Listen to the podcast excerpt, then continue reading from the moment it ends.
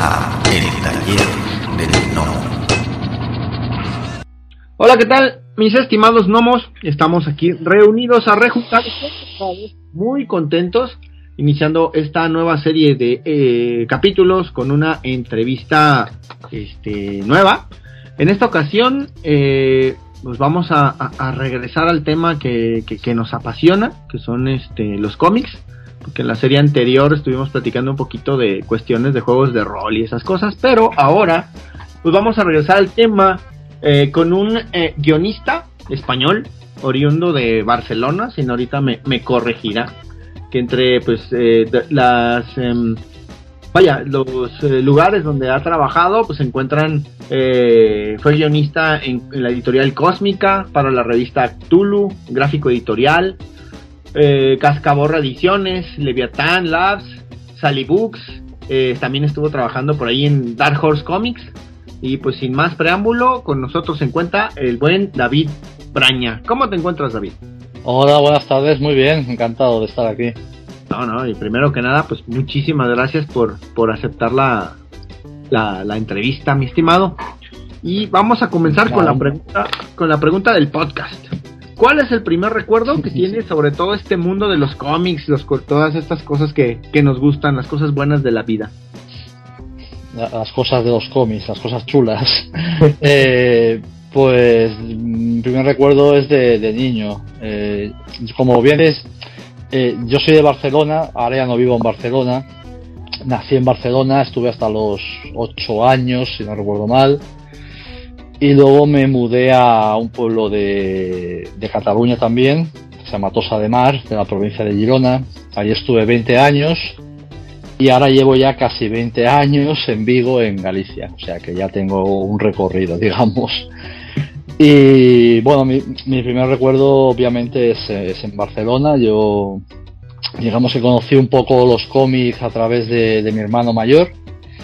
Eh, eh, él es el que, bueno, pues el que leía cómics, ¿no? De, adolescente y tal. Eh, tengo, bueno, algunos recuerdos así vagamente. Recuerdo un kiosco que había entonces en Barcelona en el que podías ir a intercambiar cómics de, pues tú cogías X cómics, ¿no? Y los leías, los devolvías y te llevabas otros. Bueno, era un, un sistema bastante, bastante interesante, vaya. En aquella época eh, publicaban, yo empecé un poco a leer los cómics de, Marvel, los superhéroes, de DC. Y en aquella época publicaban los cómics en una editorial española que se llamaba Vértice. Eran en blanco y negro y las portadas pues eran un poco improvisadas para la edición y tal pero bueno eh, eso eh, mi hermano también eh, aunque no se mantuvo él después digamos como lector no eh, digamos que fue un poco errático lo dejaba volvía y tal yo sí que me mantuve yo desde pequeño una vez descubrí los cómics eh, digamos que ya no los dejé no sabría decir muy bien por qué o sea, es un amor, ¿no? A primera vista, por decir de alguna manera, es vocacional. Eh, pero siempre, las viñetas siempre me han, me han acompañado, digamos, desde niño. Y, bueno, él, volviendo a mi hermano, pues él, recuerdo que tenía unos, unos coleccionables, eh, en aquel entonces eh, eran, bueno, eran grapas, pero finas, que llevaban distintas historietas, pues desde Mortadelo y Filemón a, eh, a Carpanta, todo eso es muy español, ¿no? Es muy de aquí, humor, satírico, bueno. Eh, también te Capitán Trueno, recuerdo que llevaba también, el Jabato, que era una especie de Capitán Trueno también. Bueno, era un poco una, así, por capítulos, digamos, entregas, tenía muchísimos y al final acabó encuadernándolos en tomos lo llevaron al encuadernador y se lo encuadernaron en una especie de tomos de tapadura fules tenía cuatro o cinco de muchísimas páginas y, yo con eso eh, pues de niño disfrutaba. La verdad es que los releí muchísimas veces. Hasta que eso hasta que descubrí pues los cómics de, Marvel los superhéroes y ahí pues digamos que bueno me pasé a pasé un poco a ese lado. Eh, me, me, entusiasmó desde el principio Spider-Man, siempre ha sido mi superhéroe favorito. Me gustaba mucho lo que me transmitía, pues los problemas de la adolescencia, digamos, no era un chaval más o menos normal, que bueno, pues se ponía las mallas y era un superhéroe, pero después los problemas más reales, casi más grandes, eran los, los, de los, bueno, por los de, cualquier humano, vaya, de cualquier persona. Y nada, pues eso llevó a que, bueno, pues una vez me mudé y tal, yo seguí con mi afición, conocí, además tuve la suerte de, de conocer gente, de amigos de toda la vida, que aún mantengo contacto con ellos, son, como digo, amigos de toda la vida, casi, que además pues también leían cómics y bueno, pues eso que o no, pues eh, refuerza un poco el vínculo eh, pues, que, se, que se tiene, digamos, pues eh, lo que es las aficiones y demás, ¿no? Siempre que se comparten, pues bueno, parece que, que, crece la, la, diría yo, eh, el interés, eh, es más importante y tal, ¿no? Es, bueno, digamos, compartir aficiones y demás porque también te ayuda pues a ver las perspectivas y, bueno, eh, compartir al final socializas y demás. Y bueno, pues eh, cuando ya era un adolescente, ya era, pues no sé, tenía 14, 15 años, me dio por, por escribir, me gustaba escribir. Primero empecé escribiendo eh, relatos, tenía una máquina de escribir que me regalaron de aquellas, pues una Olivetti, de las de antes, y nada, escribía relatos, básicamente de, pues, de los colegas, de los amigos, pasando aventuras y demás, ¿no? Bueno, algo muy, muy nuestro, muy para pasar el rato y demás. Y luego pues me pasé ya un poco a escribir guiones de cómics a mi manera, eh, a publicar eh, fanzines y bueno, eh, y hasta que ya pasé, ya, ya di el salto profesional y, y demás. Ok, no, no, espera, espera, no, no, no adelantes, no te adelantes. Entonces... No, no, por eso, por eso, ya me, me paro ahí. Este, entonces, vamos, entonces de esas colecciones de que, con, de, que tenía tu hermano, eh, que comentas y todo eso, que empiezas a escribir, eh, ¿en qué momento tú consideras que te, que te surgió en realidad, eh, vaya, eh, el gusto como tal? ¿A qué edad? Porque pues dices tú que a los 8 y luego brincas hasta los 15 cuando empiezas a escribir, pero en ese inter eh, ¿cuál fue ese proceso eh, eh, en, que, en que tú decidiste que dijiste, esto es lo que me gusta? Yo creo que fue un proceso muy natural. O sea, yo recuerdo, por ejemplo, yo cuando, cuando me mudé, por ejemplo, de Barcelona a Posa de Mar, tuve una época en que dejé de leer, pero no porque quería dejarlo, sino porque me faltó un poco, digamos, el vínculo, ¿no? El más cercano que tenía en la ciudad con el que tenía en el pueblo con las viñetas. Ahí se cortó un poco el vínculo. Hasta que recuerdo que eh, yo tendría 8 o 9 años, estaba, pues, no sé, tenía una gripe, un resfriado y demás, total, que no fui al colegio. Y le dije a mi padre, papá, cómprame algo para leer y tal. Y me compró un cómic otra vez. Eh, eso fue, digamos, era un estanco, librería, en, aquel, en el pueblo, que era donde llegaban, básicamente solo llegaban cómics allí.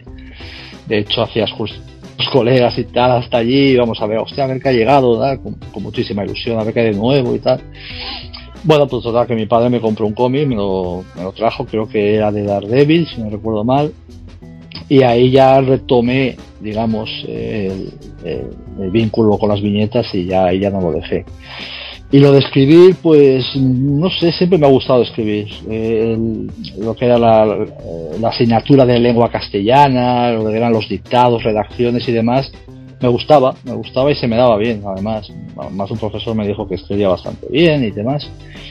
Eh, y eso pues supongo que por algo natural, pues dio paso a, a la escritura de, de guiones. Ya te digo, primero empecé escribiendo relatos, no me había planteado escribir guiones de cómic y tal.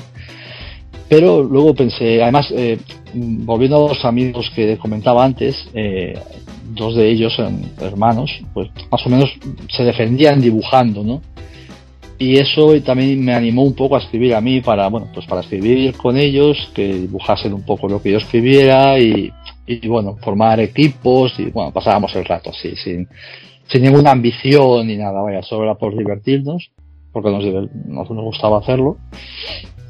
Y bueno, eso pues ya te digo, fue casi un proceso natural entre, entre la afición y, un poco la, la, vocación. Ok, bueno, comenta entonces, eh, aquí haces el, el paréntesis de, de, que había un profesor que, que, te comentaba que escribías bien y por eso comentas eh, eh, que, que tomas, vaya, ese, ese camino. Pero, eh, ¿cuál sería entonces la formación que tuviste para, para poder escribir? ¿O todo es, o todo, o todo es lírico como tal? ¿O si tuviste formación en ese sentido? Mm, no, yo formación, eh, digamos, profesional no he tenido. Soy absolutamente autodidacta. Es, eh, yo siempre, yo siempre digo lo mismo. Para, para si quieres escribir, primero de todo tienes que ponerte a escribir. o sea, no digas tengo que escribir tal, pero no sé, no, ponte a escribir. Ya veremos qué sale. Y lo segundo es leer, leer mucho. Leer de lo que te guste, pero leer, vaya. Eh, porque leyendo se aprende muchísimo también. No solo, no solo por el contenido de la lectura la que tengas, sino pues por, por, la técnica, por, por, la gramática, etcétera. Y, bueno, a ver, he leído algún algún libro y demás, pero ya te digo, eh, yo he ido puliendo mi estilo y he ido evolucionando eh, a través de, pues, digamos, del trabajo, del día a día, de, escribir mucho y de leer mucho. Ok, ok. Y eh, a todo esto, entonces, tú tomas, vaya, la decisión de, de, escribir, como ya comentas, que empezaste a formar ese, esos, esos equipos con, con tus amigos pero ¿cuál podrías considerar que es tu primera publicación o tu debut artístico? Como profesional, eh, yo, yo doy, digamos, el salto profesional cuando llego a Vigo, hace unos 20 años. Eh, primero porque, bueno, eh, contacto con un dibujante de aquí de Galicia que quiere presentar eh, quiere presentar un proyecto, bueno, eh, una, sí, un proyecto, una, no sabe la palabra ahora. Bueno, se quiere presentar un concurso, vaya, y necesita un guionista. Y, bueno, nos presentamos juntos y resulta que ganamos. Y bueno, para mí esa, digamos, podría ser la primera publicación profesional porque eso lleva pues, a que el cómic se publique, a que tenga su recorrido y demás. Y después, justo pocos meses después, pues presento yo un proyecto a la editorial de la Cool. Es un proyecto que se titula 2 eh, y es pues un thriller mm, entre el terror, el misterio. Y ese es el cómic que, que, digamos que abre mi, mi, bueno pues mis publicaciones profesionales vaya es el primer cómic profesional que hago a eso sí antes tengo todo un recorrido pues ya os digo como ya te decía antes eh, pues como, como editor de fanzines eh, también formé parte de una asociación eh, de, autores que creo que recordar que era de Valencia que bueno pues que la idea era también eh, pues desarrollar personajes, publicaciones y demás, bueno, no acabó en lo que queríamos, digamos, no, no, no, se, no se consiguió lo que queríamos, pero bueno. Y bueno, antes del de cómic que hablaba de dos, eh, publiqué con una editorial zaragozana, Burst Comics, eh, también un cómic sobre un policía del futuro, Black Clark se llamaba. Eh, era, más orientado, bueno, un, corte más de, género superheroico. Pero bueno, yo creo que realmente la, publicación más profesional, ya donde empecé, ya pues un circuito profesional de distribución, de editorial, librerías, etcétera, era con, con, dos, con la editorial Dracul. Ok, ok. Y para los, para los, este, ¿cómo decirlo? Los traumados como yo que nos gusta conseguir las primeras, las primeras, este, las primeros este, trabajos de cada persona, ¿cuál sería? ¿Qué, qué, comentaste que hiciste algunos fanzines y cosas así. ¿Cuál sería el primero así que publicaste así en general? Eh, bueno, a ver, eran fanzines con una tirada minúscula, ¿no? creo que hacía 100 copias de cada. Recuerdo que me iba a Barcelona, iba a la copistería, yo pasaba allí dos o tres días porque además tenía familia, yo pues, aprovechaba para ver a mi hermana, pasaba unos días en la ciudad y de paso pues pues me iba allí a hacer las fotocopias, fotocopias. Eh, también me salía más barato, tenían precios más competitivos y era un tamaño eh, cuartilla, ¿no? En A5. Y nada, pues ellos me daban las copias, luego yo volvía a casa, las doblaba, las relapaba, o sea, todo, incluso la maquetación, en aquel entonces no habían programas programas de maquetar, digamos, ¿no? ni Photoshop ni demás. Eh, entonces lo hacía todo a mano, claro, era todo recorte, pega, pum. Bueno, yo la verdad es que me lo pasaba como muy bien, muy bien. Me pasaba horas a, mi a mi rollo maquetando y tal. recuerdo, recuerdo con mucha ilusión, la verdad, esa, esa época. Y el primer fanzine era, fue, se, llamaba Auténtico y era, digamos, pues un fanzine de, de variedades, ¿no? Tenía, pues, a lo mejor alguna entrevista, algún artículo de opinión, eh, pues eh, cómics, eh, evidentemente cómics también tenía, alguna ilustración. Y luego de ese, pues creo que hice, ahora no recuerdo el número exacto, pues igual eran ocho o así, ocho entregas, no recuerdo bien, ya hace mucho tiempo. de ese pasé a otro, desde hace un tiempo, y luego pasé a otro que ya era tamaño folio, a cuatro, que se llamaba Indispensable y también pues seguía un poco la línea, ¿no? Era también una revista, un, un fanzine de, variedades.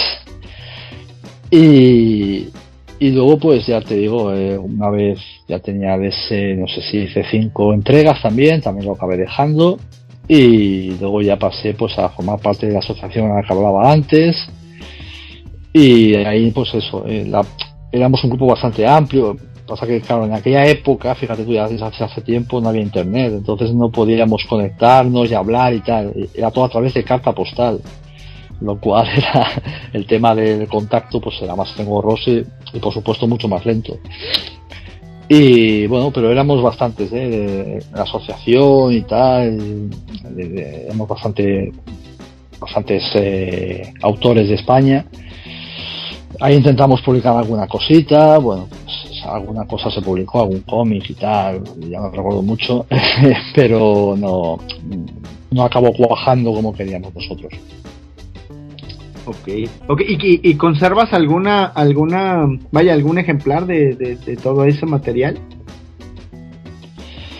Eh, conservo, conservo cosas, he perdido, eh, he perdido algunas por las mudanzas malditas y, eh, pero sí, conservo alguna cosa. Ahora no, como no, sabes lo que pasa es que no, estoy en, mi domicilio habitual, ahora estoy en un domicilio veraniego, no lo tengo a mano, tampoco te sabría decir exactamente qué es, pero sí conservo algunas cosas. Por ejemplo, creo recordar que conservo un cómic que era de, de Cobra Mística, un personaje que se parecía un poquito, un poquito demasiado a, a Spider-Man en aquella época, era una especie era una especie de ninja y tal, bueno, era una cosa muy muy ingenua un poco, ¿no?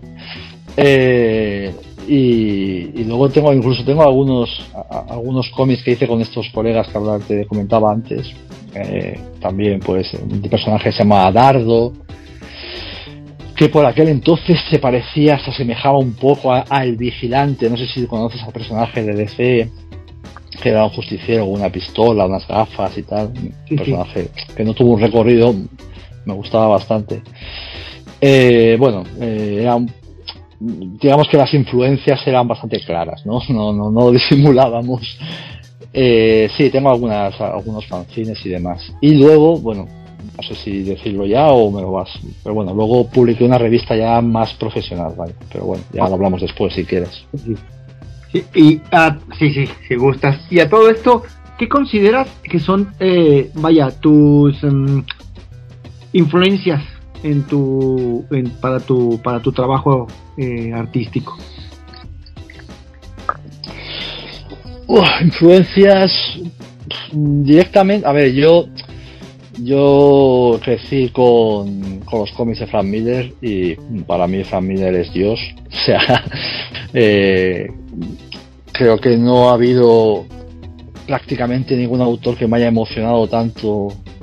A lo mejor es también una mezcla que, que ya tal, ¿no? Pero eh, yo recuerdo descubrir el Daredevil de Frank Miller, el Dark Knight, el, el Bora Game, y el año 1 de Batman, todo aquello me, me marcó, la verdad, marcó, me parecía más allá del, dibujo, cuando se ocupaba del dibujo y tal, que también me gusta, eh, los guiones de familia me parecían, me parecen, los de aquella época sobre todo, brutales. Y recuerdo que empecé, mm, pues un poco casi intentando imitarle, ¿no? Ya ves tú, o sea, qué locura. y, sí, bueno, eh, digamos que cargaba un poco mis historias eh, con, textos en, primera persona, un poco así eh, densos a veces, oscuros y demás. Y bueno, la influencia, la, primera influencia que puedo decir, pues, a ver, Frank Miller. Luego, pues, no sé, fui leyendo muchos, muchos cómics y creo que ahora mismo he encontrado un estilo propio. Eh, yo tengo, digamos, un reto personal de alguna manera en el que intento no, bueno, no estancarme en un estilo ni en un género, vaya. Eh, he escrito y, mi intención es seguir escribiendo un poco de todo, ¿no? Dentro de los géneros y de los estilos, vaya. Pero sí, eh, luego, bueno, yo que sé, dentro de, los superhéroes, pues tenemos a Roy Thomas de, Conan, a Chris Claremont de los X-Men, eh, yo que sé, eh, eh, a Nola de, de Hellboy, al propio Alan Moore, evidentemente, pero bueno, es que Alan Moore es un estilo pues, más, más literario, diría yo, es, distinto. Eh, pero bueno, no sé si puedo decir que, que, me hayan supongo que me hayan influenciado porque cuando, consumes ciertas lecturas pues pues siempre te influencia, ¿no? aunque sea de forma indirecta y tú no aprecies casi, pero ahí están. Y luego bueno, también en la literatura pues en aquella época leía mucho Stephen King. Entonces fue, un, fue una, vaya, una, una mezcla bastante eh, amplia, ¿no? De, concuerdo contigo, ¿no? Eh, que, Frank Miller es, así como que el que vino a cambiar en los ochentas la manera, ¿no? De hacer las cosas. Es porque ese, ese Daredevil que, que, se, que, se fabricó, que, que las historias y la manera en la que las contaba esas viñetas sí de hecho que cambió todo no o sea eso, es, esa colección de, Daredevil de Miller como que como que la Biblia para muchos. De, hecho, tú lees ahora Daredevil y las, las etapas más interesantes son las que más se acercan a las etapas de Miller, al estilo un poco de Miller, ¿no? Eh, ha, habido alguna etapa más distendida, digamos, que le ha intentado dar un toque más, bueno, pues no tan oscuro, quizás no tan dramático, pero realmente las etapas que, que mejor funcionan con Daredevil eh, un claro ejemplo es la serie de televisión, que para mí pues, prácticamente es la mejor serie de televisión de superhéroes que, se ha hecho hasta ahora. Es, es precisamente la etapa esa. Y eso que, eh, que la etapa de Bendis me parece muy, muy buena. O sea, después de, de Miller creo que es de lo mejor que se ha hecho de Daredevil y la de Anno también. Que Anno por eso le dio un toque distinto, pero funcionó muy bien y además con, con Joe Romita Jr. que formaba un tándem maravilloso, vaya. Sí, sí, de hecho. Pero que, a ver, aquí, aquí vamos a entrar, ya vamos a entrar en polémica. Este, estoy, completamente de acuerdo contigo en lo de la serie de, de Daredevil, que están que está tomando, vaya, los, esos elementos. Pero la película de Daredevil de este Ben Affleck también toma en cuenta ese, ese vaya, esos, ese arco, varios arcos de, de, Miller que, literalmente como que los toma pero la película no es buena. a mí muy es, cierto, claro, luego manera de ver las cosas. Claro, claro, luego evidentemente se, depende de la adaptación, ¿no? Eh, también digamos que la, la, eh, la película Mm, creo que sobre todo es errónea en el tono, en el tono que tiene. Eh, porque, bueno, eh, a ver, tiene un reparto interesante y eso, y tiene, una base interesante de lo que quiere contar, pero luego el tono en sí bueno, es un tanto errática en, digamos, en la adaptación de los personajes y demás. Pues muchas gracias que han llegado hasta el final del podcast. Si les gustó el contenido, por favor, denos like, compartir, suscríbanse o pónganos un comentario en la plataforma donde nos escuchen para que podamos llegar a más personas. Muchas gracias. La voz y la producción de este podcast estuvieron a cargo de Adro, a un guion de El Piedra. Para todas sus dudas, sugerencias y comentarios, tenemos la siguiente dirección de email tallerdelnomo.yahoo.com. Gracias y hasta la próxima. Este fue el podcast del Taller del Nomo.